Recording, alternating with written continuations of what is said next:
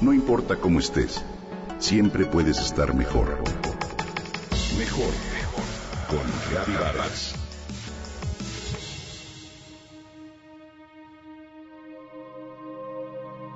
Cuando mi Julia estuvo en el hospital sumamente grave, me sentí un poco como en la película La vida es bella. Pues estábamos frente a una situación difícil y mis propios familiares me aconsejaron que Julia no me viera llorar ni flaquear.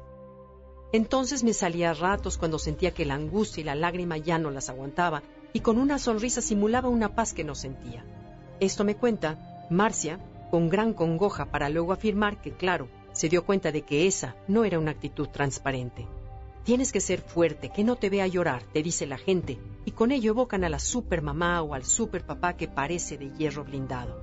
Entonces yo les pregunto, ¿y cómo entonces les voy a enseñar yo misma a ser resilientes, a ser capaces de demostrar sus propios sentimientos ante, por ejemplo, la adversidad, problemas, y aún así salir adelante?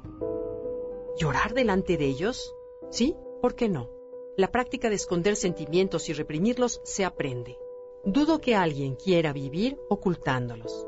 La vida es más plena, más auténtica y más directa, pero sobre todo más sensible y emocional cuando somos capaces de expresarnos. En la medida en la que crecemos, la sociedad parece querer inculcarnos el sentimiento de vergüenza al expresar nuestras emociones, en especial cuando no son positivas hace que minicemos lo que sentimos y así aprendemos y enseñamos a nuestros hijos a interiorizar todo, porque es una obligación para estar feliz a todas horas, ser un auténtico cascabel siempre, cuando en realidad esto es imposible. No somos un anuncio publicitario ni un héroe o heroína. Somos seres humanos con infinidad de sentimientos y entre ellos la alegría, la tristeza, el miedo o el coraje. Aceptar nuestras emociones es un paso muy importante para ser fuertes, resilientes y dejar de sentirnos culpables por expresarlos. La mejor forma de enseñarlos es a través del ejemplo.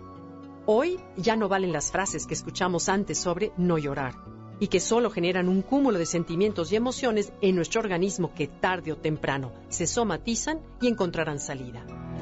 Hoy la coraza de hierro ya no funciona. Hoy los papás y las mamás se conocen a sí mismos y son capaces de reconocer sus debilidades ante sus hijos y compartir también sus preocupaciones como anhelos y esperanzas. Son figuras paternas o maternas competentes que manifiestan su sentir. Si no queremos que nuestros hijos aprendan a reprimir sus emociones y se metan dentro de una coraza cada vez que se sientan aturdidos, tristes o enojados, debemos ser abiertos, honestos y auténticos ellos sienten y se dan cuenta, porque además, esa creencia que tenemos de que evitamos conflictos al no expresarlos, no funciona, tarde o temprano surgen. Destranquiliza más que expliques tu tristeza y el momento por el que pasas a ver una máscara. Ayúdalos a identificar qué emoción experimentan y por qué. Sobre todo, respeta sus emociones y acéptalas sin juzgar.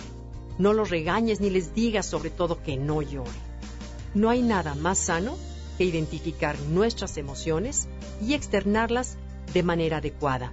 Y eso es lo mejor que le puedes enseñar a tu hijo.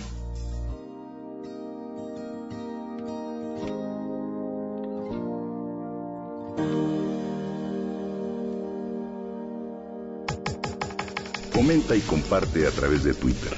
Gaby-Vargas. Gaby-Vargas. No importa cómo estés siempre puedes estar mejor. Mejor, mejor. Con Gaby Vargas.